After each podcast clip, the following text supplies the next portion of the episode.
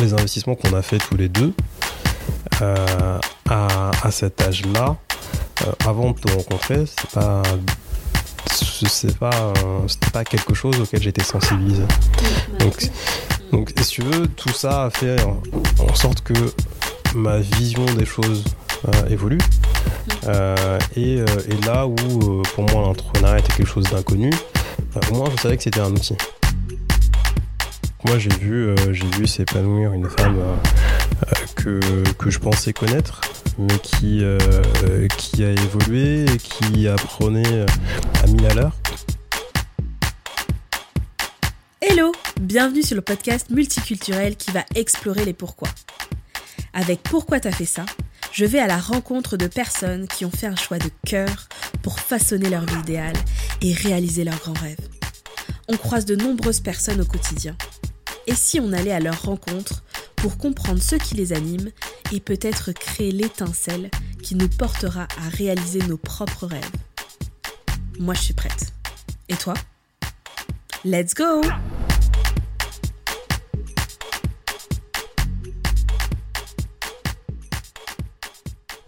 Bonjour Ahmed. Bonjour Jade. Merci de euh, m'accorder une interview. On doit tout de suite dire la vérité aux gens, c'est-à-dire que Monsieur Ahmed Saïd, ici présent, euh, partage ma vie. Et du coup, euh, c'est le père de mes enfants, c'est mon amoureux.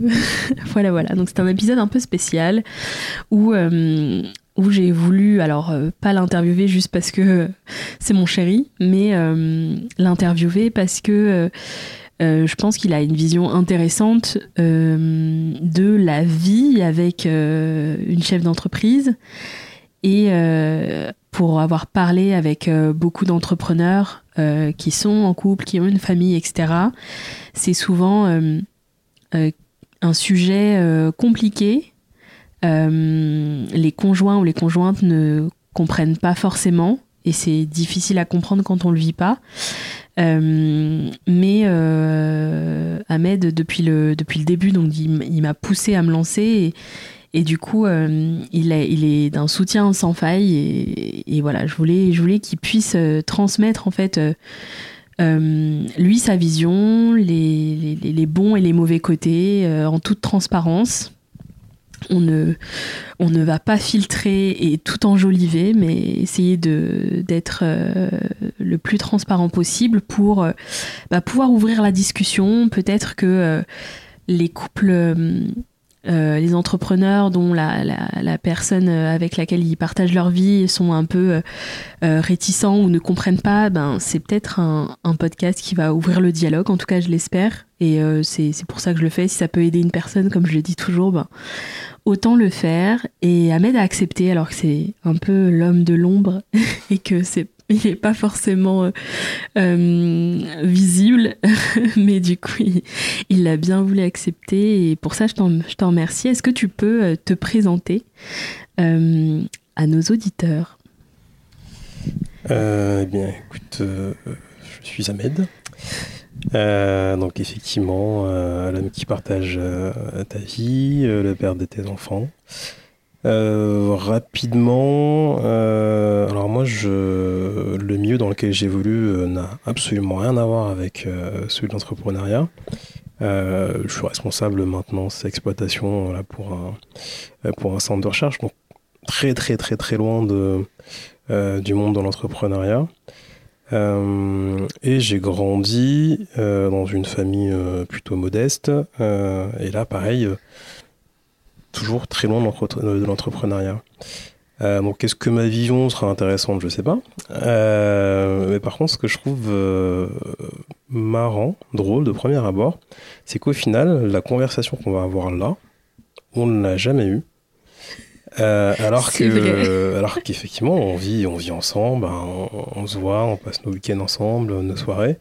Euh, mais c'est vrai que tout, enfin, ce sujet en particulier n'a jamais vraiment été abordé, euh, peut-être par bribes de, de, temps en temps, mais jamais sur une discussion posée et, et, et, arrêtée. ensuite, pour resituer un peu le, le, le contexte du comment est-ce qu'on en est arrivé là. on peut revenir en 2018. oui. quand on a su qu'on allait avoir notre, notre premier enfant. à ce moment-là, bien avant, depuis qu'on se connaît d'ailleurs, hein, tu, tu, me parles un peu de ton, de ton rêve. À l'époque, c'était de fonder une agence. Euh, de, tes, euh, de tes expériences euh, qui t'ont marqué en, BTS. Du coup, c'est genre 7 ans auparavant Bon, on s'est connus en 2013, mm. donc c'était déjà 5 ans, 5 ans auparavant où, mm. où, où, tu m'en parlais. alors j'écoutais un peu d'une oreille en me disant bah oui, ce serait, ce serait cool. mais alors je comprenais pourquoi tu ne voulais pas te lancer. Hein. Il y avait toujours ce, ce, ce, truc où on se dit ah mais j'ai pas assez d'expérience etc euh, et, dans un sens j'étais un peu j'étais un peu d'accord euh, sur, sur, sur le principe. Pourquoi ne pas engendrer de l'expérience avant de de, euh, de, de, se lancer? Mais effectivement le temps passant la vie à deux s'installant tu m'en parlais mais euh, mais sans aller plus loin. On sentait que c'était quelque chose qui, qui trottait, mais, euh, mm. mais, euh, mais sans plus. Et, et, souvent, on en reparlait quand, bah, quand on sentait que dans ta vie pro, ça n'allait pas comme tu voulais. que, que en fait, tu avais des exigences bien au-dessus de ce que tu faisais dans, ton, dans ton travail au quotidien. Euh, et que je sentais que ça trongeait un peu de ne pas pouvoir faire mm. euh, les choses telles que tu le voulais y aller aussi loin que tu le voudrais. Je râlais euh, beaucoup. râler, je ne dirais pas ça. Peut-être que c'est typiquement français, je ne sais pas. mais, mais en tout cas, voilà, c'était un, c'était un sujet de fond depuis, depuis le début, depuis nos débuts.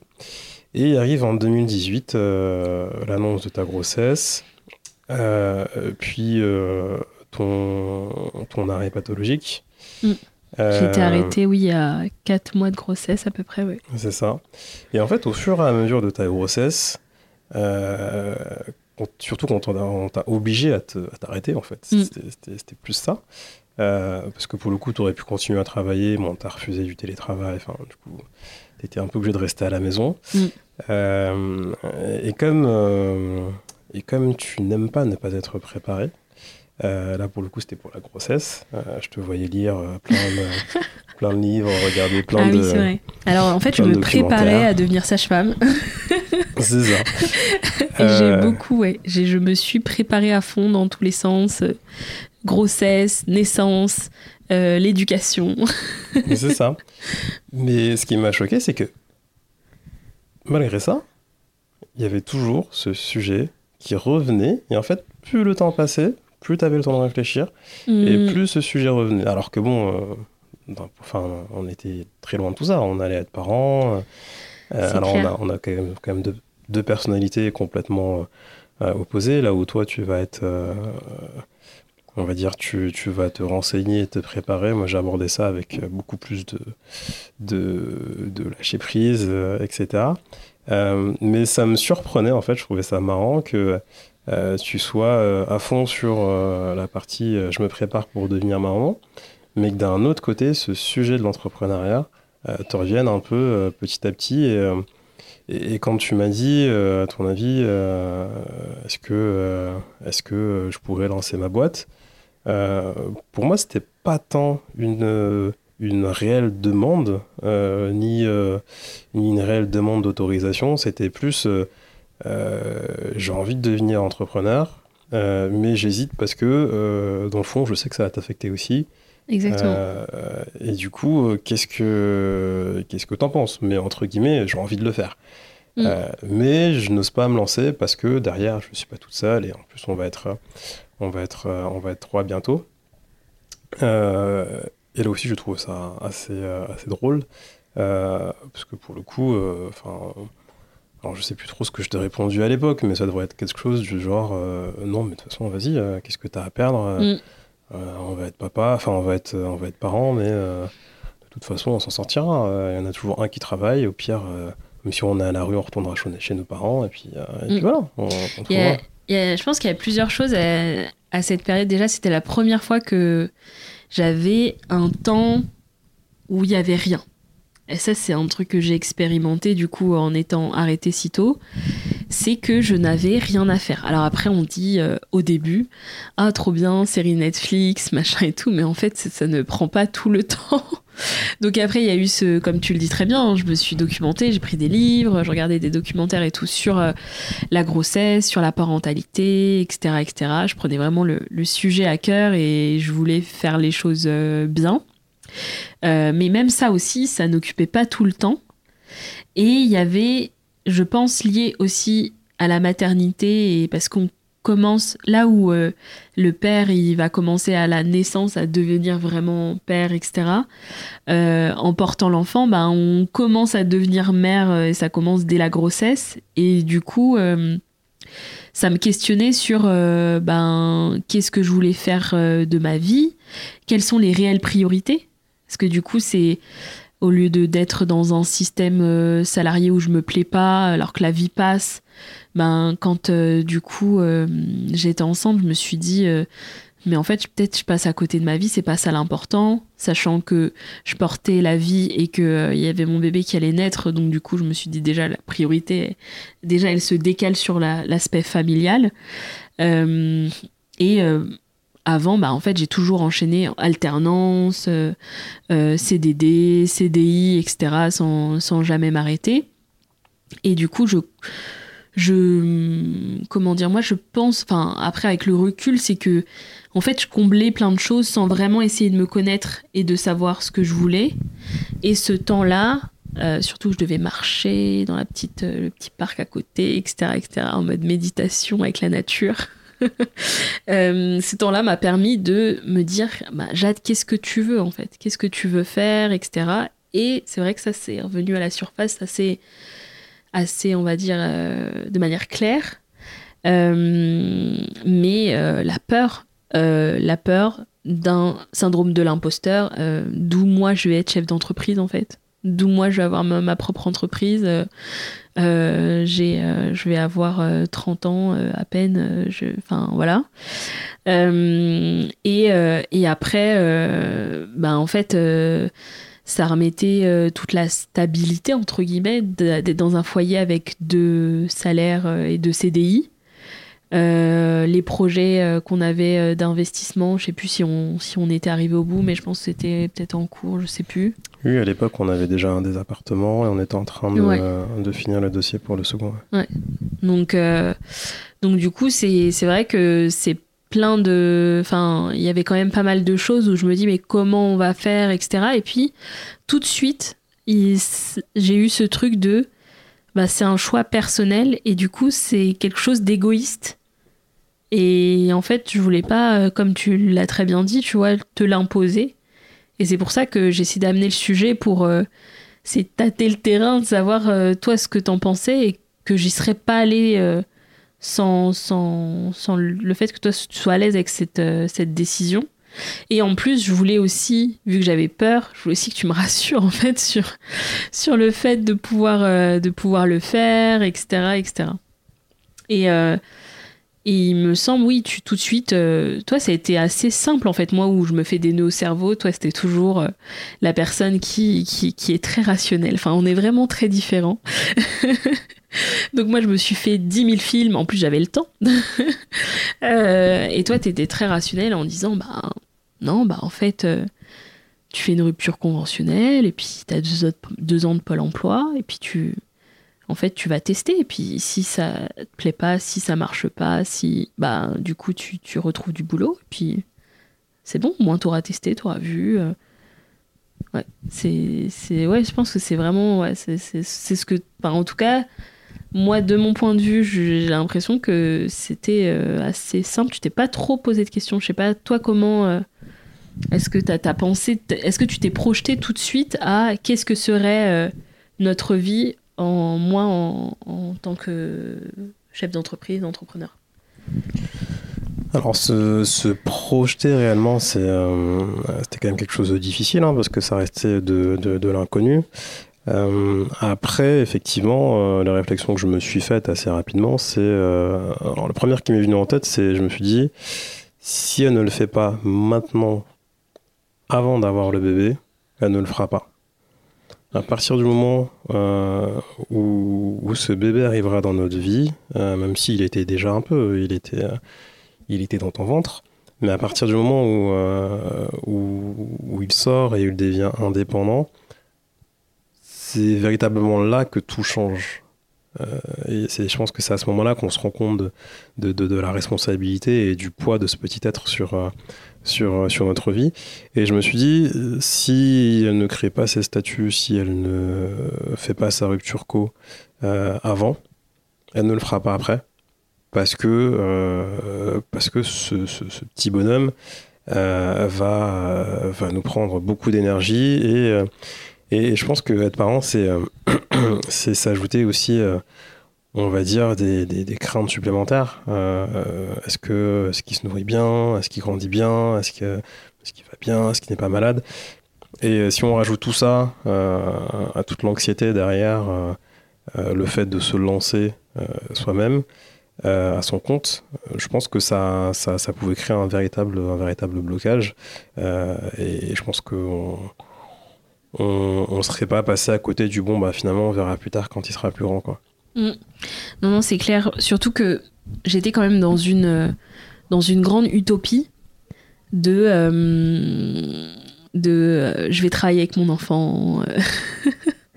ça, c'était vraiment, ça me fait beaucoup rire parce que j'y croyais vraiment. En fait, je pensais vraiment que, euh, bah, en fait, j'allais bosser avec lui. Enfin, j'ai, je l'ai fait, hein, je l'ai fait, mais ben, il y a énormément de contraintes, euh, même si je l'ai traballé un peu partout et que euh, Lenny, du coup, euh, notre premier fils, il, était vraiment mais ultra cool comme bébé. Et du coup on a pu enfin j'ai pu travailler avec lui voilà dans des restos etc enfin je l'emmenais un peu partout. C'était quand même un rythme différent. C'est mon activité a commencé très doucement et euh, il est vrai que si j'aurais, si j'avais, euh, je n'avais pas ouvert mon entreprise avant sa naissance, enfin commencé l'activité en tout cas, avant sa naissance et pris ma décision de rupture conventionnelle, parce qu'une fois il y a la rupture qui est faite, ben ça y est, c'est enclenché, donc euh, donc fait la rupture, etc. je pense que je, ouais, je, je, je sais pas si je me serais lancée comme ça parce que au final c'était c'était ambivalent en fait. Il y avait le côté euh, un peu euh, euh, ben, difficulté de bien travailler parce que même s'il était cool, c'était un petit dormeur, donc du coup il était quand même souvent réveillé. Et je l'ai mis à la crèche que à 8 mois. Donc, donc voilà, j'ai travaillé avec lui pendant, pendant tout ce temps. mais il y avait aussi de l'autre côté le fait de profiter et surtout au regard de comment ça s'est passé avec euh, Marley, avec le deuxième, euh, où j'ai passé beaucoup moins de temps, où j'étais beaucoup plus stressée parce que bah, c'est une autre phase de la croissance de l'entreprise, donc du coup c'était plus les mêmes enjeux qu'au début. Euh, bah, j'ai passé beaucoup moins de temps avec lui et donc c'était quand même un avantage euh, de le faire. Et si si j'étais retournée au salariat j'aurais pas passé aussi tout ce temps euh, avec Lenny. Donc donc ouais c'est vrai que c'est c'est un peu entre les deux mais c'est sûr que je pense que c'était la meilleure décision que de le faire avant. Et tu as eu raison tu vois, de, de, me rassurer, de me dire non, mais vas-y, en fait, teste et de toute façon, il va rien se passer de, grave. Et c'est vrai que moi, je suis plutôt à imaginer des situations catastrophes, là où toi, tu dis, non, mais en fait, euh, non, enfin, ça, ça peut pas être euh, genre un truc euh, insurmontable, en fait. Alors, c'est pas que je, n'imagine pas de, situation catastrophe. Hein. je pense que c'est peut-être même le contraire. c'est peut-être dû à ma formation ou, ou au rôle que j'exerce, mais je suis du genre à prévoir le pire. Donc, euh, quand, euh, avant même que tu me dises euh, que tu voulais te lancer, pour moi, c'était quelque chose qui était déjà dans la, dans la balance, c'était déjà à l'été. Et, je me suis souvent posé la question bon, si elle, si, elle, se lance, qu'est-ce qui se passe? Qu'est-ce que ça implique? Qu'est-ce que ça implique pour elle? Qu'est-ce que ça implique pour moi? Surtout qu'à l'époque j'étais j'étais déjà donc j'étais responsable technique dans un hôpital avec des horaires à ne plus finir, avec des travaux le week-end, des travaux de nuit. donc je savais que, je me le suis dit, à partir du moment où déjà on allait avoir le petit, il y, a, des choses qui allaient changer. J'étais pas sûr de pouvoir tenir ce rythme encore longtemps avec, avec un enfant. Euh, et encore moins, euh, on va dire, t'imposer ce rythme-là, parce que c'était euh, être souvent seul le soir, parce que je revenais tard, etc. etc. donc ça, plus un enfant à charge, plus, plus une entreprise, je savais que ça allait être compliqué. Donc la question qui se posait, c'était qu'est-ce que je faisais? Est-ce que je changeais à ce moment-là? Est-ce que, est-ce que voilà? Tout ça, tu, tu l'as, c'était dans ta tête, quoi. As fait tes, tout ça, c'est dans ma tête, mais parce qu'à l'époque, ce n'était que des options. Mm. Donc la question c'est. Oui, mais euh, tu sais, t'aurais pu. Euh, enfin, en tout cas, tu vois bien que moi, euh, genre, je fonctionne, je fonctionne comme ça. C'est-à-dire que tous les scénarios que tu fais, bah, moi, je vais les faire à haute voix et je vais faire tout un truc, etc. Alors que toi, du coup, c'était plus quelque chose que, auquel t'as réfléchi et qui t'a amené à te dire oui, non, en mesurant les risques de ton côté, en fait. Oui, mais c'est quelque chose que je fais en, tâche de fond, comme, euh, comme au travail. Enfin, euh, euh, et, si tu veux, donc tu as une situation donnée, tu as plusieurs, on va dire plusieurs, plusieurs possibilités d'évolution. la question, c'est de savoir, dans le pire des cas, ce qui se passe, ce qui peut se passer, comment réagir. À partir de là, à partir du moment où je sais comment réagir ou comment je réagirai à la pire des situations, je considère que si je considère que je suis capable de gérer, il n'y a pas de souci. Et, là, la pire des situations, c'était quoi? C'était que, euh, effectivement, ce soit compliqué euh, d'avoir l'enfant plus euh, la boîte à charge, parce que clairement, c'était ça. Hein. Au début, on ne peut pas dire que j'ai été hyper présent, peut-être à part les week-ends, et encore, quand je faisais pas des travaux les samedis. Mais, mais sinon, en semaine, tu étais un peu toute seule. Euh, donc le pire des cas, c'était que ça ne fonctionne pas, que tu sois fatigué rapidement euh, et que tu aies besoin de plus de temps. Euh, et là, ça aurait été à moi de m'adapter, donc adapter mes horaires. la question, c'est est-ce que j'aurais pu le faire? Est-ce que j'aurais pu faire le forcing pour le faire? Oui, très clairement. et l'autre solution, c'était changer de changer de travail. Ce qui arrivait plus tard, au final, l'une des raisons pour lesquelles euh, j'ai changé plus tard avec, avec le deuxième. Mais voilà, c'était quelque chose qui était déjà dans la balance. Donc je savais que euh, derrière, euh, il y allait avoir pas mal de changements, que ça risquait d'être compliqué. mais d'un autre côté, au regard de tout ça, qui sont peut-être des freins, il n'y a pas de réelle excuse pour ne pas le faire. Hmm. parce qu'au final, tout est gérable. et dans le pire des cas, il y a toujours un moyen de, de, de, de on va dire, de, de changer la donne pour que euh, tu sois moins impacté ou que tu puisses faire ce qui te, ce qui te, ce qui te plaît. Euh, et d'un autre côté, euh, à l'époque, il y avait déjà une réflexion un peu en, cours. il y avait déjà des changements qui avaient été amorcés, que ce soit pour toi et pour moi, mais je pense qu'on ne on s'en rendait pas compte à ce moment-là. on parlait de, tout à l'heure d'investissement. Les investissements qu'on a fait tous les deux, à, à cet âge-là, euh, avant de te rencontrer, c'est pas c'est pas c'était pas quelque chose auquel j'étais sensibilisé. Mmh, moi donc, non plus.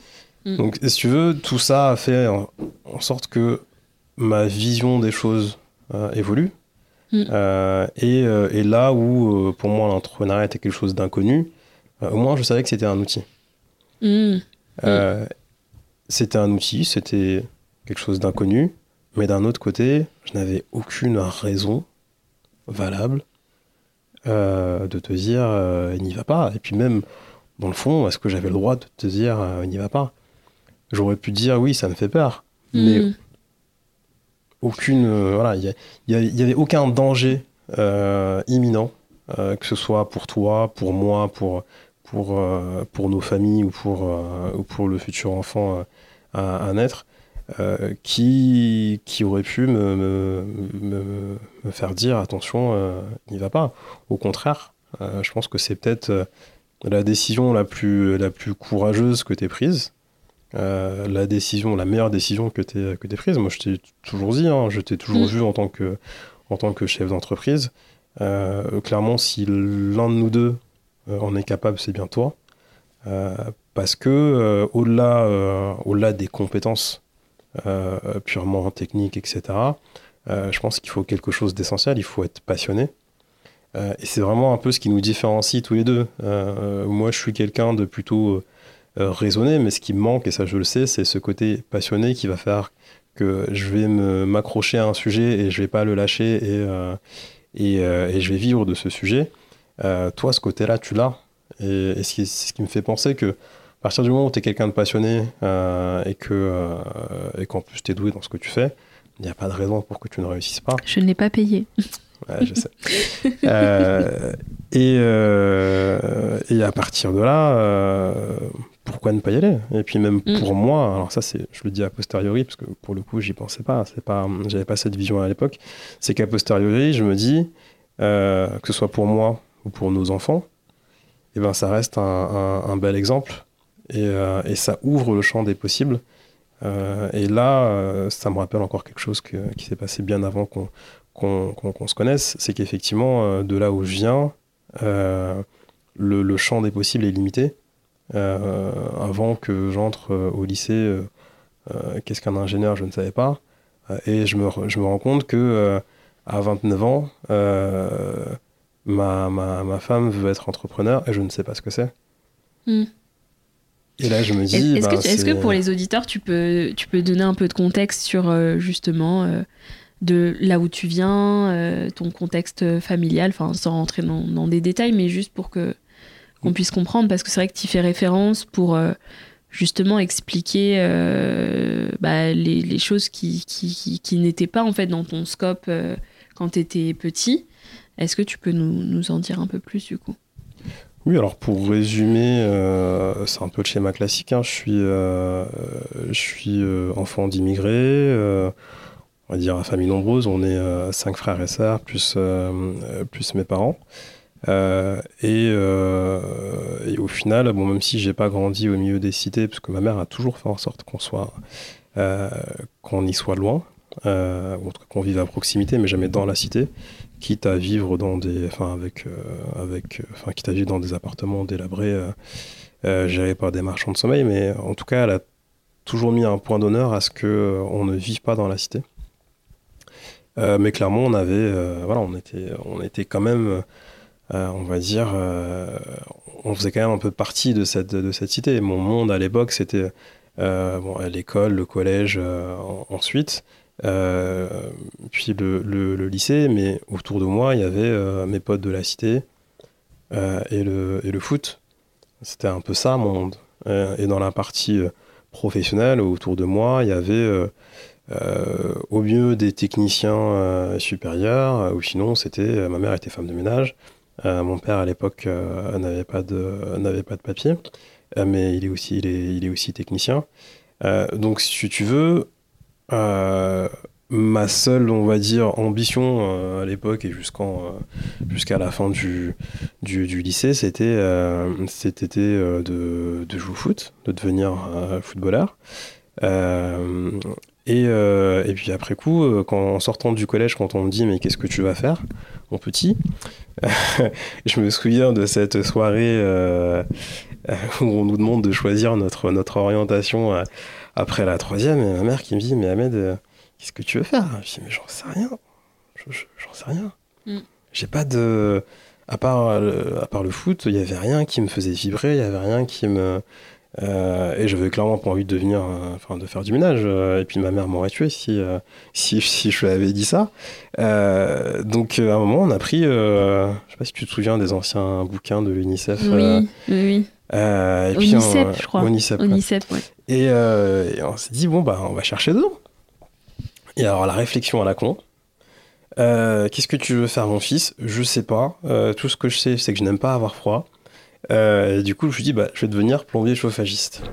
mais je la connaissais pas, cette anecdote. Et euh, je veux pas avoir froid. Mais alors, c'est complètement con. Parce que quand t'appelles un chauffagiste, bah, c'est que généralement, t'as des problèmes de chauffage. Euh, donc, Mais tu euh, voulais pas que les autres aient froid. Ah non, j'en avais rien à faire des autres à ce moment-là. C'était euh, qu'est-ce que tu de trouver la belle histoire. Euh, Pas du tout. Mais alors pas du tout. Non, j'étais juste, j'étais juste jeune, un peu désespéré par par par la vie et peut-être un peu en dépression même. Mais mais du coup, bah, j'ai choisi comme ça. Et, euh, et pour la petite histoire, mais là c'est plutôt un, un bon côté. euh, je voulais devenir chauffagiste. Euh, et à l'époque, quand j'ai fait ma demande, il y avait un, un BEP euh, euh, chauffagiste qui était à Suresnes. Et quand j'arrive à la rentrée, on me dit bon bah écoutez, à partir de cette année, votre BEP a un peu, changé. Vous serez plus juste chauffagiste, vous serez plombier chauffagiste. Et là, je me dis mais attends, il y avait un lycée à Montrouge. Moi, j'étais à Malakoff. hein, à Montrouge, à 10 minutes de chez moi, qui faisait le, le BEP plomberie. Donc en fait, j'aurais pu atterrir là. Mm. Bon, le fait est que j'ai bien fait de ne pas atterrir là-bas, euh, vu que j'ai retrouvé, enfin, tous mes, tous mes amis de l'époque étaient là-bas, et euh, je sais que j'aurais peut-être un peu mal fini. Même si j'étais pas le plus influençable des, des enfants, j'étais toujours un peu à part, euh, mais clairement, bon, voilà, je suis content d'être allé au lycée Louis Blériot. à Suresnes, où j'ai rencontré deux profs extra qui, qui m'ont justement un peu poussé à, à, continuer et m'ont dit écoute, euh, qu'est-ce que tu fous en BEP Je dis bah, euh, moi je veux travailler. En fait, euh, Mm. mon seul intérêt c'est euh, avoir un diplôme, travailler, aller aider ma mère. Alors ma mère était pas du tout pour. hein. Au contraire, elle m'a toujours dit euh, faut que tu continues parce que moi j'avais pas de. Pour faire quoi Enfin, Mm. pour aller où euh, donc voilà un peu l'environnement dans lequel j'ai grandi. Donc j'ai passé, euh, passé le, BEP, euh, j'ai terminé premier. Au final, euh, ma mère m'a fait un sale coup pour me faire comprendre que la vie était pas si facile et que euh, il fallait que, que que je continue. En fait, elle avait elle avait négocié avec mon chef de, chantier à l'époque, euh, parce qu'en BEP, on a un stage en première année, un stage en deuxième année. Mon stage de première année était en plein été dans un chantier, le chantier du Petit Palais à l'époque. Euh, C'était super bien passé, j'étais hyper content. euh, J'avais un, un, maître de, stage, un formateur euh, hyper quali. Il m'a il m'a tout appris il me faisait tout faire, il me faisait souder dans n'importe quelle position. Enfin, il m'apprenait plein de trucs, j'étais hyper content. Euh, et du coup, quand je rentrais à la maison, euh, malgré mes 9h à 17h sur, euh, sur le chantier, euh, j'étais plus heureux. Euh, et bien sûr, en plein été.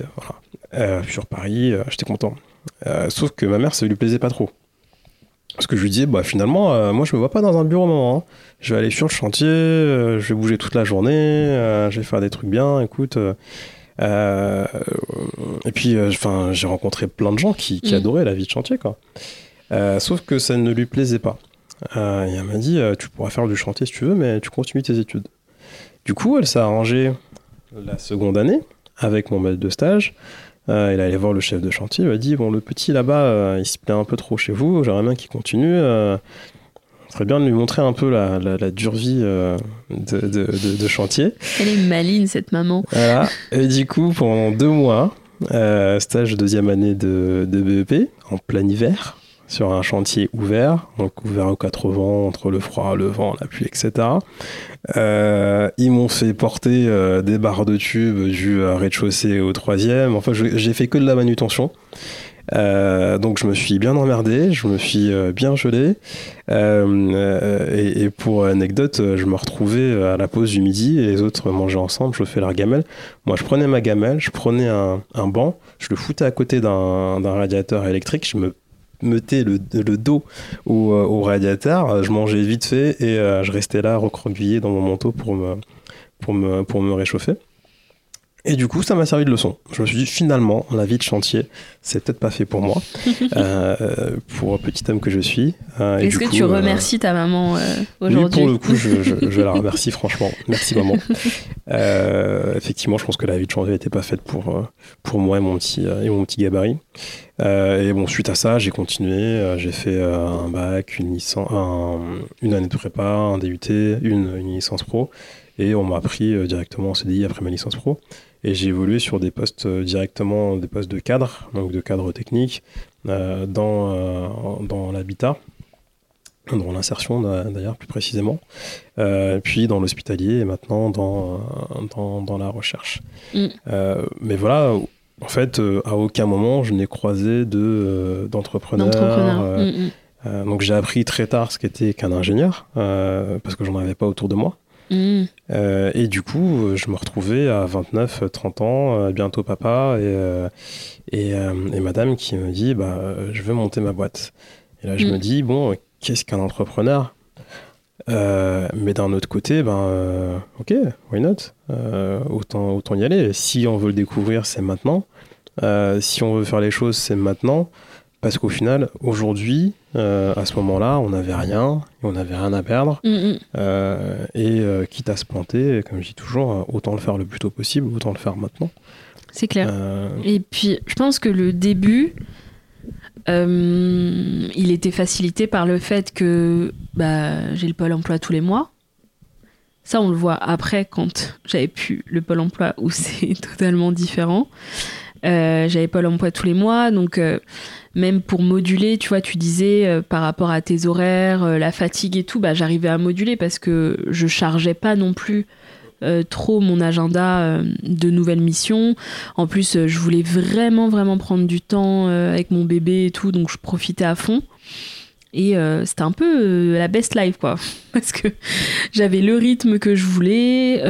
j'ai démarré direct avec un client parce que j'étais déjà auto-entrepreneur quand j'étais salarié. Donc, donc j'avais déjà mon premier client euh, et après ça venait un peu naturellement. Euh, donc du coup c'était assez, euh, ça s'est passé assez facilement. Et ouais, je trouve que au départ, tu me diras comment tu l'as vécu de ton côté, mais moi, en tout cas, je me suis trouvée. C'est-à-dire que j'ai vraiment vu que en fait c'était ça que je voulais faire et c'est comme ça que j'ai été épanouie, euh, faire des recommandations, euh, mettre en place mon propre process de travail, euh, être en direct avec les clients, leur, les conseiller, etc. et puis travailler voilà, quand je veux en fonction de euh, de mon propre rythme. C'est quelque chose dont on parle dans l'épisode précédent euh, avec Jeanne, où, c'est en fait un truc qui est en train de, bouleverser un peu le monde du travail euh, sur les réflexions, télétravail, etc. Travailler. Et, en fait, bah ça, je l'ai trouvé avec, avec l'entrepreneuriat, parce que dans les, dans les boîtes où j'étais, euh, voilà, c'était euh, bah, présentéisme de telle heure à telle heure, euh, et puis, et puis c'est tout. Donc ça, travailler avec son propre rythme et aussi avec ses propres contraintes. Donc avec le bébé, c'est-à-dire qu'à un moment, bah, on stoppe, on reprend, on travaille peut-être le soir, etc., etc. Mais au final, je me suis vraiment trouvée et j'étais très reconnaissante que, que tu m'aies poussée vers là parce que j'osais pas. Et je pense qu'il m'a fallu, tu vois, ce petit truc où, allez, vas-y, euh, lance-toi. Euh, et, tout de suite, j'y ai pris goût, etc. Donc, toi, comment de ton côté, tu. Parce que, voilà, tu savais pas, mais moi non plus, hein, ce que ce que c'était réellement le quotidien d'un entrepreneur, etc. Moi, c'est vrai que je suis passée par une école de commerce avec une. comment dire une C'était une majeure entrepreneuriat, ils avaient appelé ça. Mais autant vous dire que c'est la théorie bien loin de la réalité. Donc oui, j'avais entendu ce que c'était un entrepreneur, chef d'entreprise, que ça regroupait, etc. Donc j'avais une image du truc. Euh, au moment de ma du coup de ma licence et de mon master 1 mais euh, la réalité en fait comme tout hein, même euh, quand on, voilà, fait les études pour un métier, la réalité, elle n'est pas toujours euh, pareille que ce qu'on nous enseigne à l'école. Euh, donc j'ai découvert ça. Toi, de ton côté, quand tu as commencé à voir un peu comment ça se profilait, comment tu l'as vécu? Comment je l'ai vécu? J'ai envie de te dire, je l'ai vécu comme je te l'ai annoncé au début, pour moi, euh, alors surtout les, deux premières années, effectivement, le risque, il était, euh, il était, il était nul, euh, clairement. Mm. donc, donc moi, j'ai vu, j'ai vu s'épanouir une femme que, que je pensais connaître, mais qui, qui a évolué qui apprenait à mille à l'heure. et qui, malgré bon, toute la sécurité dont, dont on parle avec le Pôle emploi, etc., il y avait quand même déjà, on va dire, des, des, des, des petits doutes sur euh, des apprentissages sur comment on fait une facture, euh, comment je dois m'adresser à un tel, euh, enfin ce genre de choses. Mais c'était toujours quelque chose que tu arrivais à surmonter.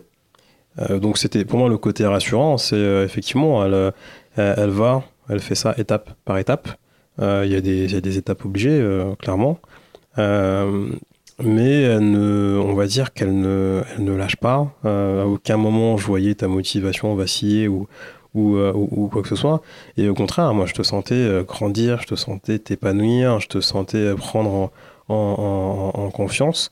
et, puis pour moi, c'était c'était top, quoi. Et bon, même aujourd'hui, hein, où effectivement, bah, tu as, un peu moins de temps, le rythme est plus soutenu, etc.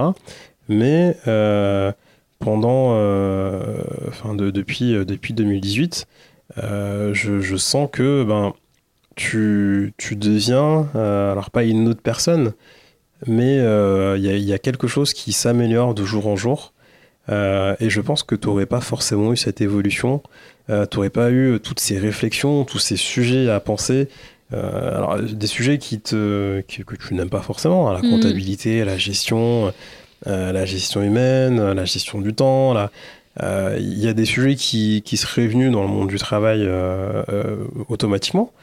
Euh, mais qui du coup sont, euh, on va dire, peut-être deux fois plus difficiles à aborder quand, euh, quand c'est toi le, la, la, la, chef d'entreprise, quand au final, surtout que ton, de ton activité dépend, mm. on va dire, tes propres revenus et les revenus de ta famille, et que tout ça, ta charge de travail a un impact sur, sur ta vie de famille, sur le temps passé avec les enfants, sur le temps passé avec moi, sur nos activités, etc. Malgré ça, euh, moi, à chaque fois que, que je te parle, euh, que tu me parles de ton travail, que tu me, tu me parles même de tes difficultés, euh, je sens quand même un enthousiasme derrière. Et ça, c'est fort. quand on se retrouve avec quelqu'un qui te parle de ses problèmes, mais qui garde cet enthousiasme dans la, dans, dans, la voix, malgré le fait que ce soit parfois galère, hein, que ce soit vraiment parfois très chiant, euh, que parfois on doit prendre des décisions qui, pas, qui ne sont pas forcément faciles. Mm. Mais il y a, y, a toujours, euh, y a toujours cet enthousiasme, il y a toujours cette, cette volonté d'aller, d'aller vers l'avant, il y a toujours cette volonté d'apprendre. Euh, et, et, et, le plus drôle, enfin le plus drôle pour moi, qui regarde ça un peu de, de, de loin, c'est il y, y, a parfois je me dis mais malgré tout ça, euh, malgré tout ce qu'elle a fait, elle est encore capable de sous-estimer. Et ça, c'est quelque chose euh, qui, revient souvent depuis, depuis le début, depuis mm, qu'on est, ensemble. Euh, c'est que, alors moi j'ai grandi aussi dans, une, dans un environnement où le, côté village africain, alors moi je suis comorien, mais c'est un peu, c'est aussi l'Afrique, où en fait c'est un modèle patriarcal. Mm. Mais euh, dans le fond, quand on est dans, le, dans, dans, les, dans, les, foyers, euh, celles qui gèrent vraiment le quotidien, euh, qui gèrent vraiment l'argent, la trésorerie, l'organisation, etc., ce sont les femmes. Et, et du coup, moi, j'ai toujours grandi en voyant ma mère toujours tout gérer. alors, il y a toujours mon père. Mm. On va dire que mon père gérait les relations publiques et que ma mère gérait le fond, la trésorerie, etc. etc. Euh, et, j'ai toujours trouvé ça incroyable de voir euh, que moi j'ai grandi dedans, mais quand je parle aux femmes de ma génération, il y a ce truc de euh, ouais, mais on n'est pas capable. Mm. Et, et, même quand on fait des choses que 90% des hommes ne, ne, sauraient pas faire, il y a toujours ce truc ouais, mais, mais je suis pas sûr de que ce soit bien, que ce soit assez bien, que ce soit. Mm. Euh, et, et, même quand tu dis, ben, euh, t'as même pas 30 ans, euh, t'as un enfant, tu tiens une boîte et, et tu l'as fait avancer, t'as des, as des, des, clients qui sont contents, et ben il y a quand même derrière, oui, mais est-ce que c'est assez bien? Oui, mais est-ce que je saurais faire mieux? Oui, mais alors que tu le fais. Mm. C'est vrai. En fait, il y a aussi le truc que les exigences augmentent donc euh, il y a une espèce d'insatisfaction euh, chronique en fait. parce que euh, bah, une fois qu'il y a des éléments qui sont acquis, entre guillemets, bah, on passe à l'étape supérieure et du coup, bah, là, il y a en fait, c'est l'enchaînement de sortie de zone, de confort. Parce que du coup, on va sortir sa zone de confort d'un truc, tac, c'est bon, on va être à l'aise. Donc euh, voilà, ça s'est passé. Et puis, euh, bah, l'entrepreneuriat, en fait, ça te pousse à sortir de ta zone de confort constamment. C'est-à-dire que ça s'arrête jamais. Donc euh, une fois que tu as passé une autre étape, bah, pareil, tu es dans la confort et tu dis non, mais je vais jamais y arriver. Ou dernièrement, ce que je disais, c'est j'ai l'impression de ne pas avancer assez vite. Euh, de ne pas euh, apprendre de mes erreurs euh, assez rapidement, de faire encore des erreurs, etc., comme si j'allais arriver et ne plus faire aucune erreur. Mais oui, c'est vrai qu'il y a ce truc, et, et ça vient naturellement, c'est-à-dire que je pourrais même pas le contrôler, même si tu, tu m'en as déjà parlé. quand tu le dis, ça me paraît sensé. Euh, et tu, tu, me permets aussi de prendre ce recul et de me dire euh, ah bah oui c'est vrai. C'est vrai que euh, il y a quelques années je faisais ça je faisais ça comme ça. C'était pas j'aurais j'aurais pas réagi comme ça etc là j'ai quand même pris le sujet et tout.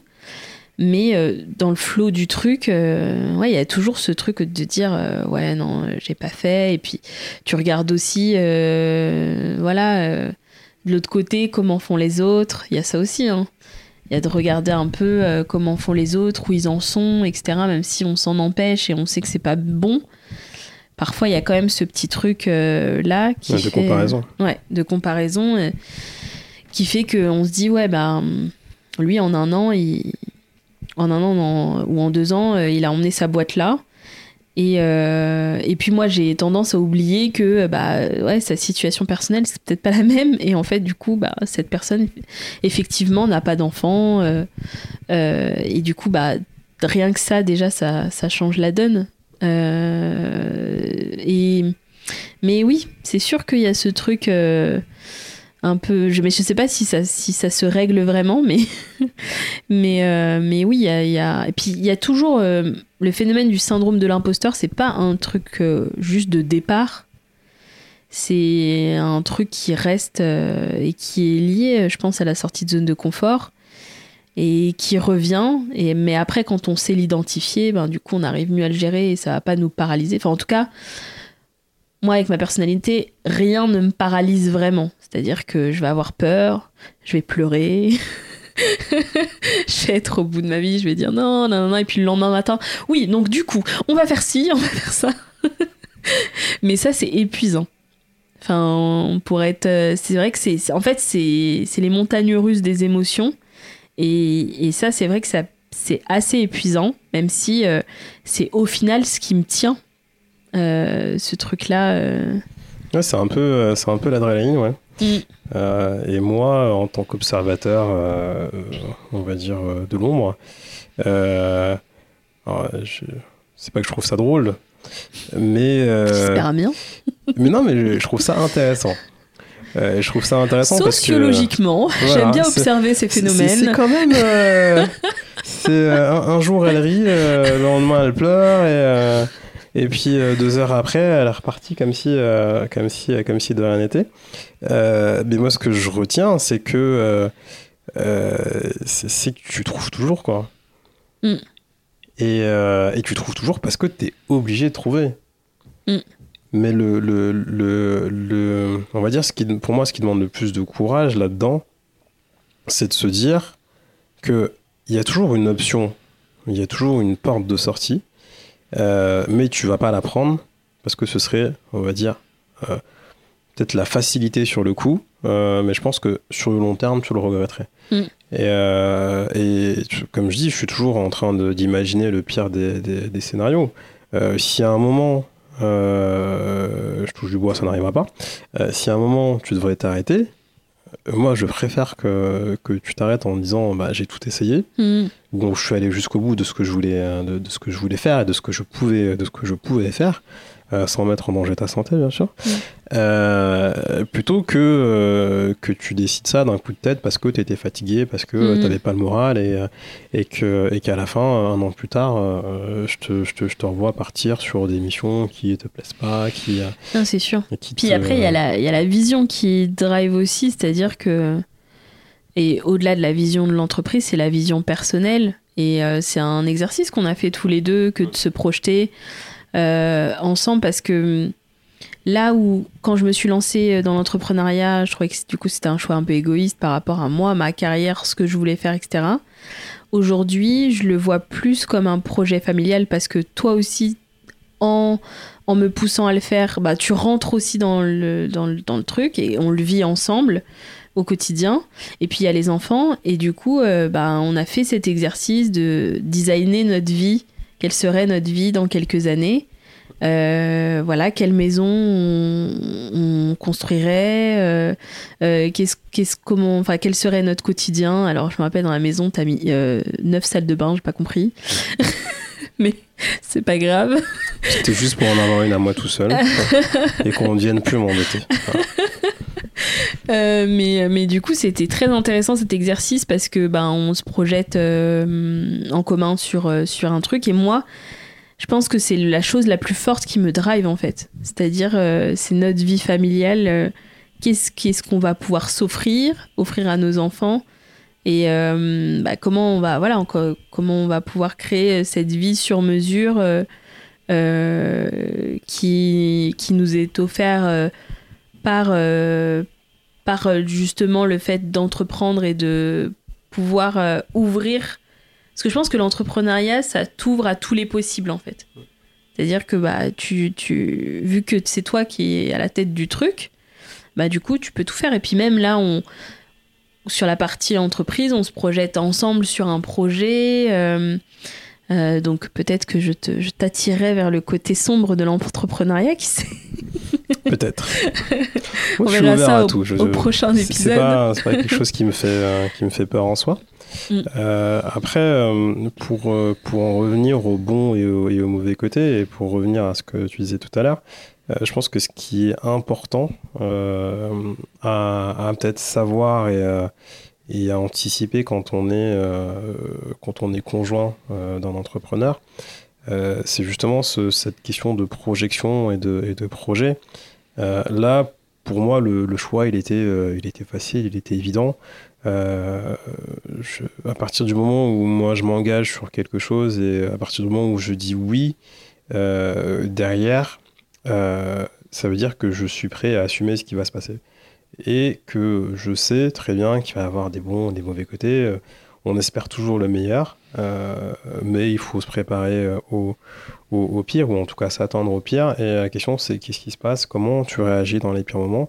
Euh, Comment est-ce que tu, tu vas parler à la personne? Comment est-ce que tu vas euh, réussir à la réconforter? Ou, euh, ou à la dissuader de faire tel et tel choix en fonction de, de, de votre famille Parce que moi, je peux pas. Mes, mes choix et mes conseils sont. Alors, ils sont juste des conseils quand ça concerne l'entreprise, mais euh, mon, véritable rôle, euh, c'est de jouer un peu les garde-fous sur la partie euh, familiale. et il faut se dire quelque chose, c'est que à partir du moment où on accepte de vivre avec une entrepreneur, une entrepreneuse, il faut se dire que les sacrifices, ils sont dans les deux sens. c'est qu'effectivement, être entrepreneur, c'est beaucoup de travail. À partir du moment où on commence à avoir des équipes, etc., ça devient quelque chose de, euh, un boulot qui a plein temps et qui prend pas mal sur, la vie privée. Mais derrière, euh, voilà, on a, un enfant, on a deux enfants maintenant. Euh, il faut bien quelqu'un pour les gérer, ces deux enfants. Donc ça veut dire que derrière, il faut s'attendre à ce que eh ben, moi, j'ai plus de part dans les tâches quotidiennes, dans la vie quotidienne avec les enfants, etc. etc. Et ça, je pense que si on n'est pas engagé euh, un minimum ou consulter un minimum dans la prise de décision du début, euh, ça peut être difficile à vivre si on l'a pas en tête. Hmm.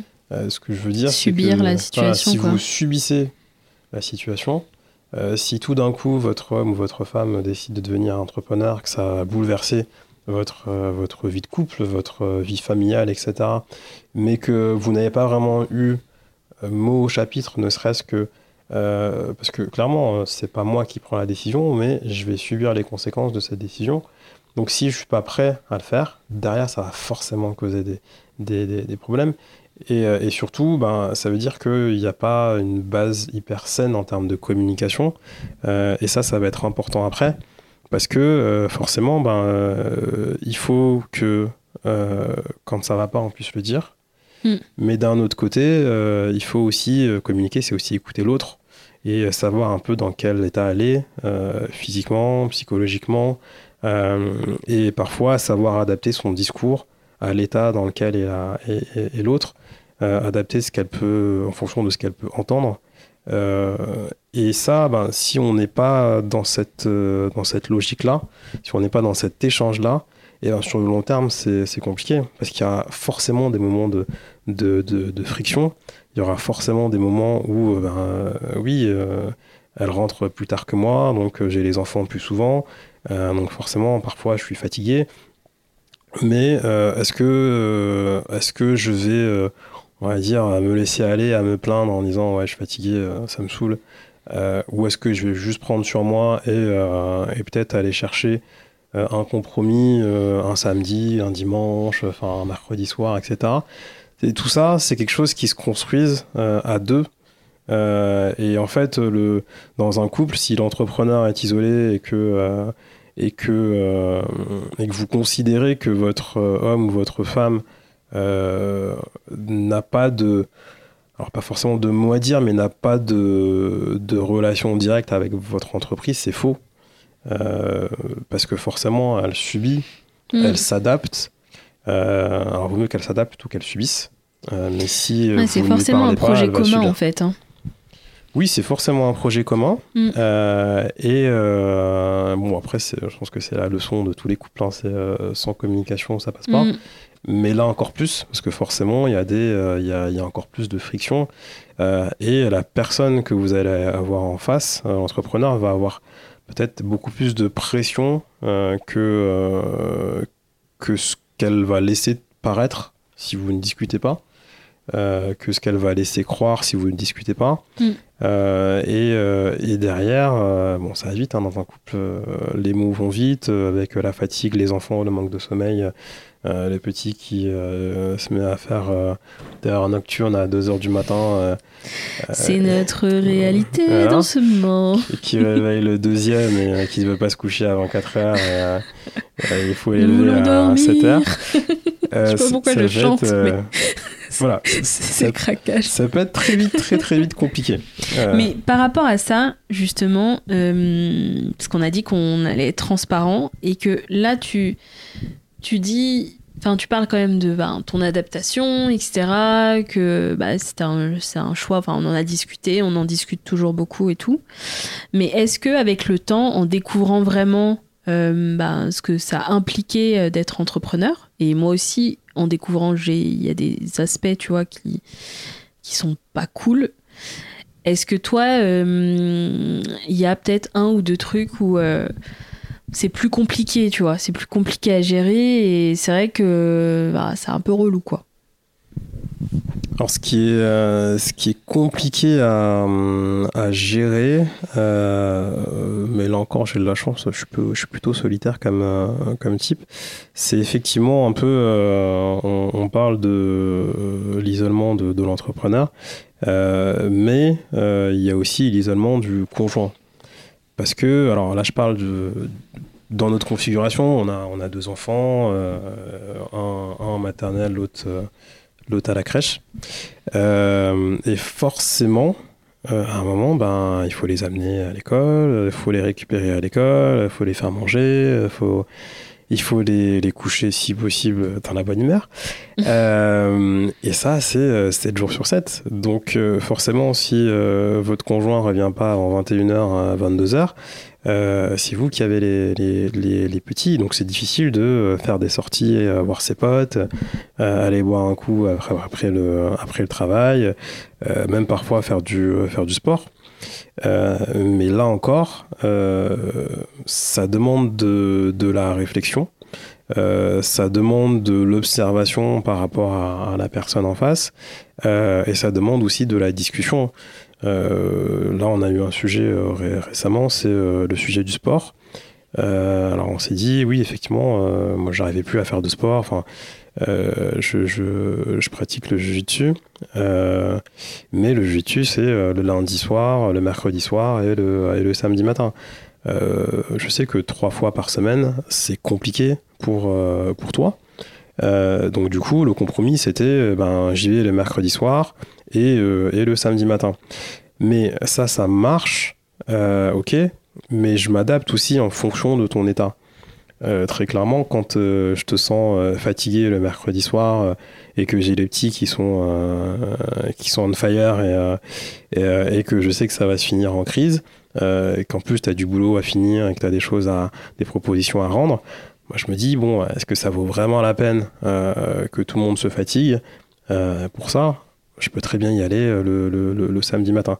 Donc moi, j'adapte un peu mm. euh, euh, mon, rythme comme ça. Je voulais rebondir par rapport à ça parce que moi, c'est un truc qui... alors, il y a plusieurs choses qui, qui, me dérangent dans, dans mon quotidien aujourd'hui. Et après, je, voilà, dans ma tête, je sais que c'est une, une période et et, euh, et, je veux tout faire pour que, bah, d'une, que je sois plus tôt euh, à la maison, que euh, je passe plus de temps avec les enfants, que qu'on ait plus de temps en famille, de temps ensemble, parce que même les vacances, alors oui, il y a eu le Covid et tout, donc du coup, c'est vrai qu'on n'a pas non plus eu l'occasion, mais il y a aussi le fait que ben, c'est il y a plus d'enjeux avec la boîte maintenant que qu'il y a deux ans.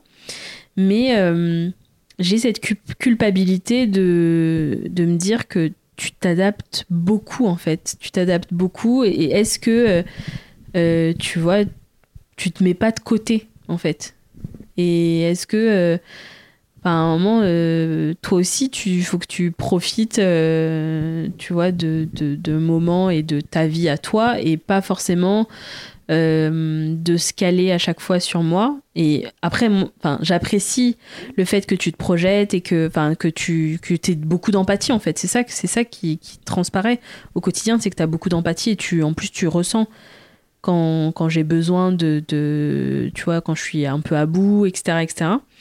Mais euh, est-ce que tu t'es pas dit ou, ou, ou ouais t'as pas tu t'es pas dit à un moment mais est-ce que je mets pas trop de côté euh, dans ce quotidien-là, tu vois. déjà, il y a la question, euh, c'est quoi ma vie? Euh, Ma vie, c'est ma famille, c'est mes amis, c'est mon travail. Mais au final, la vie d'un parent tourne un peu autour des enfants. Donc mhm. là, ce que j'ai, c'est ce que j'ai pas eu avec, avec Lenny. parce qu'il y a ça aussi. Il y a, y, a, y a, le fait que, alors certes, je, je comprends ton quotidien et et, euh, euh, et, je me mets un peu à, ta place parce que pendant un moment, c'est un peu moi qui étais de ce côté-là. Mm. Euh, donc je comprends les, impératifs, je, comprends l'enjeu l'enjeu derrière. Et, et derrière, moi je le vois pas comme un, comme un sacrifice. pour moi, c'est le rôle d'un parent d'être d'être avec avec ses enfants. Aujourd'hui, bon, j'ai la chance de profiter d'eux. Il y a des moments euh, difficiles, hein, quand ça dort pas, forcément, c'est compliqué. Euh, mais ça reste des moments que je passe avec, euh, avec, avec mes fils. Et, et, au lieu de me dire, oui, oh, j'ai pas assez de temps pour moi, bon, déjà, qu'est-ce que j'en ferai de ce temps Je peux pas trop te dire. mais du coup, la question, c'est quel temps est-ce que je veux? Qu'est-ce que je veux faire de, de, de, de ce temps-là? Et de quoi ai-je vraiment besoin? Au final, euh, moi j'ai besoin d'avoir un minimum de sociabilité, mais ça je le trouve au travail. Euh, euh, j'ai besoin de voir ma famille, je suis plutôt auto-centré sur, sur la famille, donc en soi, Là, pour le coup, il n'y a pas de, il y a, pas de souci. Euh, j'ai besoin d'un minimum de stimulation intellectuelle, mais là, euh, en partageant ta vie, ton quotidien, etc., je l'ai aussi. Et après, j'ai besoin d'un minimum de, sport, mais c'est plus pour ma, ma, santé mentale et, et, physique et pour arrêter de prendre du ventre. Et, et, c'est là que vient se placer le, le jiu après, il y a un autre sport que j'adore et que j'ai fait pendant des années, c'est du foot. Mais à un moment, euh, pour, pour que je sois heureux de, de, de, jouer au foot, euh, moi, ce qu'il me faut, c'est un minimum d'entraînement et de la compétition. Aujourd'hui, avec deux enfants, faire trois entraînements par jour, euh, enfin trois entraînements par semaine et les matchs, et les, matchs les dimanches, c'est compliqué. Mm. donc c'est pour ça que le jiu-jitsu me va très bien. Et aujourd'hui, le jiu-jitsu, ça, ça, ça, joue deux rôles. C'est le sport, la forme physique, c'est le mental et c'est la sociabilité, c'est revoir mes, mes, amis que je connais depuis maintenant. Euh, euh, c'était quoi J'ai commencé en 2007, donc euh, ça fait ça mm. commence à faire un, un, petit un petit bout de temps. et le pouvoir retrouver ce cercle d'amis là, ça me ça me ça me convient. Mm. Et c'est pour ça que c'est pas tant un sacrifice ou, ou quoi que ce soit. Je trouve que c'est dans, dans l'ordre des choses. Euh, alors parfois oui, euh, je vais euh, je vais sécher plusieurs entraînements de jiu-jitsu parce que je sens que de ton côté, eh ben, tu as besoin de temps, tu as besoin de récupérer, etc. etc. Mais c'est normal. Et, là encore, moi je l'accepte et je l'anticipe parce que ça fait partie aussi de, de, de, mon engagement et parce que ça fait partie des choses que j'ai décidées. Ça fait partie des choses que j'avais, entre guillemets, vu venir euh, quand on s'est dit euh, est-ce que euh, est-ce qu'on se lance? Mhm.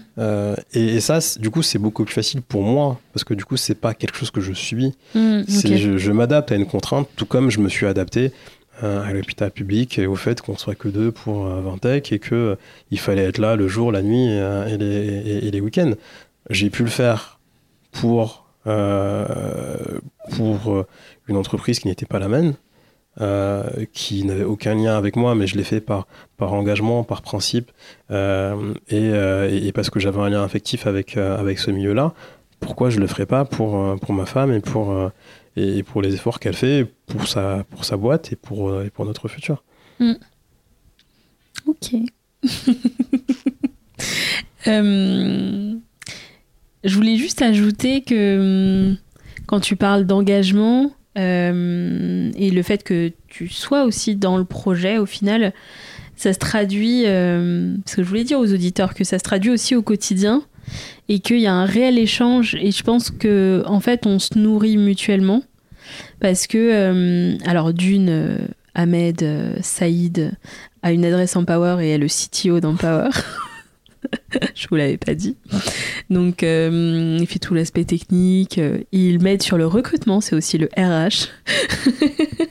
il fait les entretiens.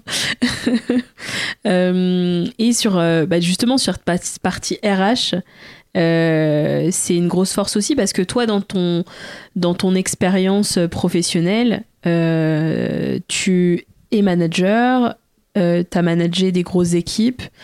Moi, j'ai jamais managé mais je suis chef d'entreprise. et du coup, sur ça, en fait, tu m'as beaucoup fait grandir, euh, rien qu'en regardant et quand tu me racontais les, situations que tu avais au travail, mais aussi quand, euh, du coup, tu me donnais ton regard sur euh, comment je me débrouillais, quelle personne j'avais en face, comment je devais m'adapter, etc., etc. Et, et, au final, on échange énormément sur la boîte. Forcément, j'en parle beaucoup. En plus, je suis la bavarde. Même si là, pour ce podcast, tu as beaucoup, beaucoup parlé quand même. Tu m'as fait venir pour ça, donc euh, à un moment, je remplis le contrat. mais, euh, mais au quotidien, c'est quand même moi la bavarde. Et euh, bah, avec mes fils maintenant. Et du coup, je te raconte beaucoup de la boîte et j'ai besoin de le faire, j'ai besoin d'extérioriser, etc. Et j'ai besoin aussi de faire un ping-pong en fait avec toi euh, sur des situations. Donc il y a ce gros sujet de RH, management et tout, sur lequel bah, toi, tu as l'expérience que je n'ai pas et du coup, ça, ça me nourrit beaucoup. Mais après, euh, sur tous les sujets, en fait, rien que d'en parler et toi que tu as une vision extérieure ou par rapport à une, une expérience que tu viens de me dire ah oui mais ça tu devrais voir ça comme ça. Alors des fois je suis ouverte à ce que tu me dis. Des fois je ne le suis pas. Je te demande ton avis mais après ça m'énerve. Ça aussi, c'est quelque chose qu'il faut, euh, qu'il faut anticiper, qu'il faut savoir. C'est que effectivement, hein, vous êtes deux, elle vient, elle t'expose ses problèmes, elle te demande ton avis. Euh, mais c'est comme tout, hein, il faut savoir euh, réagir en fonction de la personne que l'on a en face et de l'état émotionnel dans lequel elle est. Euh, bon, des fois, vaut mieux dire ce qu'on a à dire et savoir qu'on va s'en prendre plein la figure parce qu'elle n'est pas du tout prête à entendre ce que, ce que tu dis. Mais au moins, c'est dit. et puis, généralement, elle revient deux ou trois heures plus tard, une fois qu'elle s'est calmée, en disant Ouais, t'avais peut-être raison finalement. Je, vais peut-être peut t'écouter ou on, continue sur, mm. sur, sur la discussion. mais là, j'ai envie de dire, c'est J'allais dire c'est du management. tu me manages, c'est ça en fait. Et moi je reviens, je dis désolé, je suis insupportable. Comment tu fais? Je suis insupportable. Parce que en fait, pourquoi je dis ça? Parce que à un moment, j'inverse la situation dans ma tête et je me dis mais moi je sais pas si euh, si j'aurais, euh, tu vois, supporté en fait. C'est pour ça que du coup je me dis mais comment il arrive à supporter tout ça? Parce que bah, on n'a pas du tout le même, euh, le même caractère et c'est vrai que ça aurait été l'inverse. Je sais pas si ça aurait aussi bien marché. C'est vrai. Après moi je suis, je suis peut-être moins émotionnel aussi. Mm. Euh, je prends toujours beaucoup de, de recul, peut-être même un peu trop parfois. Mais du coup, je, je traite peut-être plus avant de, de, de, restituer. Euh, ce qui fait que effectivement, euh, tu m'aurais peut-être dit le truc. Alors, j'aurais pas forcément fait de remarques à ce moment-là parce que j'aurais été un peu dans le flou en essayant de digérer ce que tu me dis et, euh, et je serais revenu un peu plus tard. mais j'aurais pas forcément eu de réaction de ouais bon ça m'énerve, j'ai pas envie de t'écouter. Mm. Va-t'en. donc du coup on arrive à la fin, à la fin du podcast. Euh, pour résumer, par rapport à l'objectif de cet épisode qui était ben, de, donner cette vision euh, du conjoint, euh, de la conjointe, d'un entrepreneur ou d'une entrepreneuse, ce que tu nous as dit, c'est c'est du coup d'être impliqué dès le départ, si ça n'a pas été fait, parce qu'il y en a qui sont déjà lancés ou euh, du coup c'est un peu compliqué, euh, bah, c'est de, rentrer euh, dans une communication vraiment pour proposer les choses à plat, redéfinir un peu voilà le projet commun parce que ça reste un projet commun même si c'est votre boîte et c'est votre projet et que la personne est, salariée par exemple. donc du coup un gros un, comment dire, un gros focus sur euh, la communication qui est clé, bon, qui est un peu bateau en soi, parce que dans tous les couples, il faut communiquer, mais encore plus là sur. Euh, oui, il y a, la communication euh, et la projection. c'est vrai que communiquer au quotidien, c'est une obligation si on veut que ça dure. mais c'est vrai qu'avoir une projection tous les deux de ce qu'on sera dans 5 ans, 5 ans c'est peut-être loin, mais ne serait-ce dans un an, deux ans, euh, c'est déjà un sacré boulot à faire. Euh, euh, et, je pense que ça, rassure. parce que sinon, si on est juste sur le côté à regarder l'autre vivre sa vie d'entrepreneur et à essayer de, s'adapter juste et à essayer de trouver des moments d'être avec lui ou elle, mais sans que l'autre en ait, en ait conscience parce qu'il est pris par son quotidien, euh, si on se met à ruminer dans notre coin parce qu'on mm. que euh, on n'a pas euh, l'affection qu'il nous faut, on n'a pas le temps de parole qu'il nous faut, etc., etc., ça peut très vite être compliqué. je pense que ça, ça engendre peut-être plus de souffrance qu'autre chose. Donc oui, il faut, il faut discuter, il faut se projeter, et après il faut, il faut l'empathie des deux côtés et, il faut que chacun se sente libre de dire quand ça va et quand ça ne va pas. Mm, et c'est là le plus difficile, hein, c'est que d'un côté, on a quelqu'un qui se donne beaucoup pour, euh, pour, pour sa boîte et, qui a peut-être un peu toutes les raisons de se plaindre parce qu'elle doit tout gérer tout le temps, etc. Euh, de l'autre côté, moi qui suis, qui, qui, suis salarié, si je viens me plaindre en disant, moi, j'ai pas de temps pour moi, et eh ben, ça, ça paraît peut-être moins, moins, moins grave, mais en fait, sur le long terme, ça le sera tout autant. Parce que si l'un d'entre nous lâche, eh ben, c'est un peu le, couple qui, mm. qui, euh, qui, se, qui se fracasse. Et bon, là, en plus, on a des, on a des enfants. Mais euh, je veux dire, c'est, euh, c'est un motif de séparation parce que sur le long terme, on se parle pas, on mm. s'écoute pas. Et, et, si on n'est pas libre de, de, de, discuter, ça peut pas, ça peut pas tenir. Mm. Carrément. Et, euh, et, je voulais m'adresser euh, du coup euh, à tous les entrepreneurs qui, qui nous écoutent. Je pense que c'est important aussi d'avoir bien conscience que l'entreprise, c'est pas une fin en soi en fait. L'entreprise, c'est un moyen et qu'il faut bien travailler sa vision et se projeter ben, l'entreprise à quoi elle va me servir? Donc elle va me permettre peut-être de m'épanouir personnellement, mais euh, comment elle va servir ma vision personnelle de euh, bah, ma vision soit de famille ou pas, ou euh, parce que ça, ça, concerne bah, qu'on soit en couple ou pas, qu'on veuille des enfants ou pas, où je me vois voilà dans 5 ans, dans 7 ans, etc. Et, et, que ce soit du coup que la motivation ne soit pas juste d'avoir une entreprise, d'avoir de l'argent, parce que en soi ça ça, enfin, ça ça va mener à rien. Et du coup vous n'allez pas pouvoir embarquer la personne que avec qui vous vivez ou que vous allez rencontrer euh, euh, dans le futur euh, avec ça en fait. C'est la personne vu qu'elle sera pas dans l'entreprise elle aura pas du tout ce, ce cet intérêt là donc je pense que c'est ultra important de se projeter dès le début sur une vision, sur euh, la vision personnelle. Je parle pas que la vision de l'entreprise, la vision personnelle. Et euh, du coup, comment bah, l'entreprise va vous permettre d'accéder euh, à cette vision-là. ce, qui va, ce qui va aider à tenir sur le long terme, c'est la vision personnelle et, et est-ce que ça va apporter à votre famille, à votre, mm. à votre couple? Euh, et ça, euh, s'il n'y a pas ça, effectivement, il y, a peu de chances pour que ça tienne sur, euh, sur le long terme, surtout si vous donnez corps et âme à, votre entreprise, ben, il reste plus grand-chose pour, pour, votre, pour votre conjoint. Donc si il ou elle ne sait pas pourquoi il signe, pourquoi il s'engage et pourquoi vous faites ça, c'est compliqué. Mm.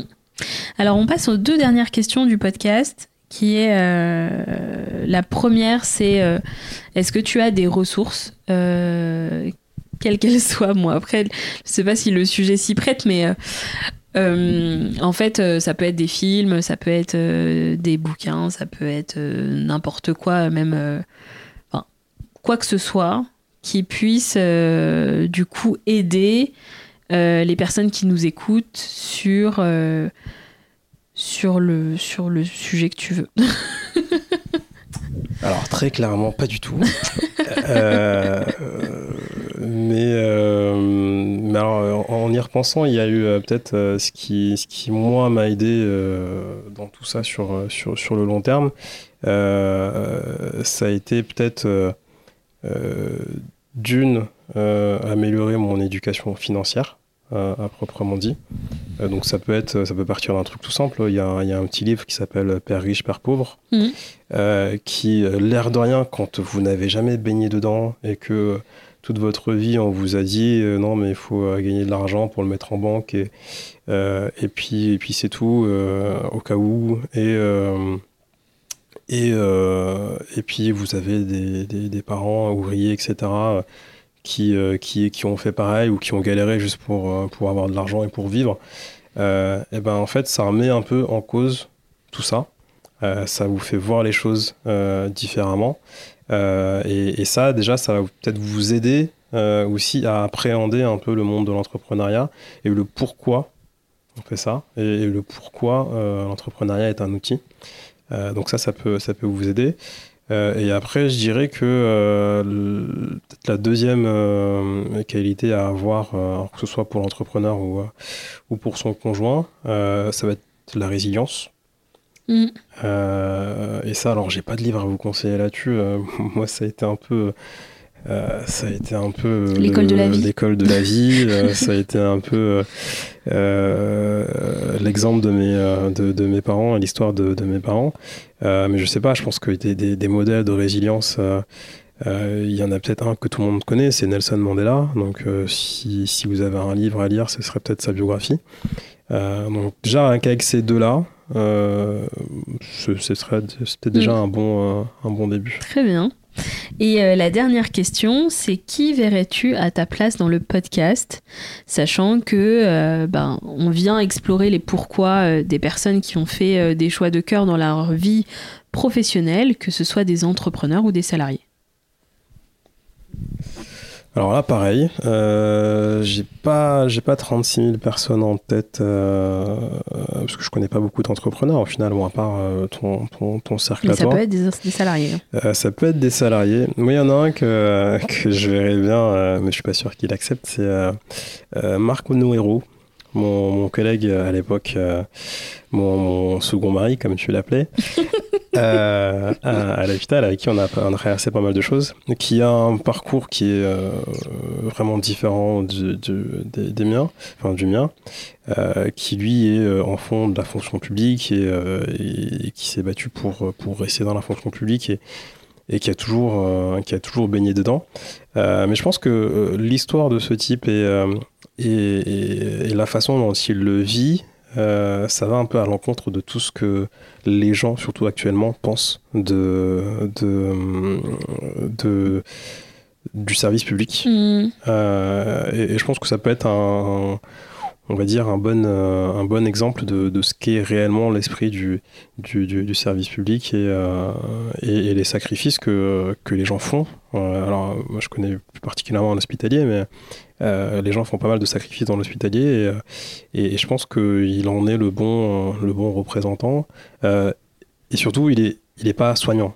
Hmm. Et ça, je pense que c'est bien aussi. Alors, on Oui, connaît tous les d'avoir histoires des soignants, etc. Mais derrière les soignants, il y a tout, il y a, il y a tout un monde, euh, et ce monde-là n'est pas, est pas Ouais, non plus caché. épargné par, euh, Ouais, par tout ce qui se passe aujourd'hui. et puis on le, on le voit pas, enfin il est pas en lumière du tout. On le voit pas, et, euh, et chez certaines personnes, il a, il a plutôt mauvaise réputation, alors qu'en fait, euh, c'est quand même aussi des gens passionnés, Hmm. élevés dans, dans, dans un certain esprit et qui, qui tentent de le garder malgré, malgré et tout sans ce qui se passe qui euh, aujourd'hui. l'hôpital ne tournerait pas. Et sans qui l'hôpital ne tournerait pas. Hmm. Ok, super. Bah, je, vais, Voilà. euh, je vais demander à Marco si. euh, Et il y en a peut-être un deuxième. Ah, ça fait un moment qu'on l'a pas vu. Euh, alors qu'il n'est pas du tout dans les standards de, de ceux qu'on a vus. Je me dis qu'on pourrait peut-être demander à Ante. Parce que Ah oui. Kovac, qui est notre gestionnaire de patrimoine, Mm. Euh, Ante Kovac m'a approché alors que j'étais jeune cadre, euh, je dirais pas dynamique parce que j'ai jamais été dynamique, Euh, mais, mais jeune cadre et, qui, et, lui aussi débuté dans son, dans son activité. Mm. Et il a aussi fini par monter sa propre, sa, sa- sa propre boîte. Donc on a eu une évolution un peu, un peu parallèle. Euh, il allait beaucoup plus vite que nous, hein. Euh, mais, euh, mais je pense qu'il pourrait avoir un, un- C'est une bonne idée, j'avais pas du tout pensé. Ben oui, je lui enverrai un mail du coup. Très bien. Merci beaucoup, monsieur Saïd, eh ben, de rien, de de rien. cette interview. Ce fut un plaisir. Non, c'était vraiment intéressant d'avoir ces conversations, comme tu l'as dit tout au début, qu'on qu'on prend pas le temps d'avoir. Mais ça, c'est- c'est pareil pour tous les invités en fait. Parce qu'il y a des invités euh, avec qui euh, voilà, je, je suis dans le même cohort, etc., que je connais. Bon, il y en a d'autres que je connaissais pas du tout, mais euh, c'est vrai que ces discussions un peu profondes, euh, dans le quotidien, on, on prend pas forcément le temps de les avoir.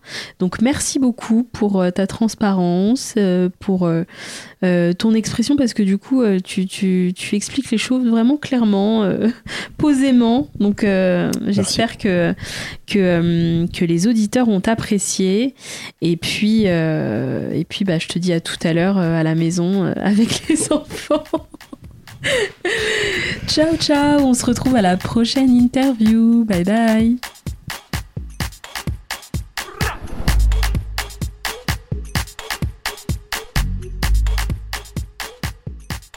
Je t'avoue que j'étais émue lors de l'enregistrement de cet épisode. J'espère qu'il t'aura plu et inspiré. De mon côté, c'est le partage que je voulais faire. Mon plus grand souhait serait que tu le partages autour de toi. L'entourage de l'entrepreneur devrait être un des piliers de celui-ci. Même s'il ne comprend pas tout, être à tes côtés, dans les hauts comme dans les bas, contribuera forcément à ta réussite. Et si c'est pour l'instant compliqué, ne cesse pas d'ouvrir le dialogue. C'est le plus important. Si tu as aimé cet épisode, abonne-toi vite pour être averti de la sortie des prochains. Je t'invite chaleureusement à nous laisser une note de 5 dans les avis Apple Podcasts et Spotify. Tu nous aideras à faire connaître le podcast et peut-être, qui sait, à changer la vie ne serait-ce que d'une personne. À bientôt. Ciao ciao.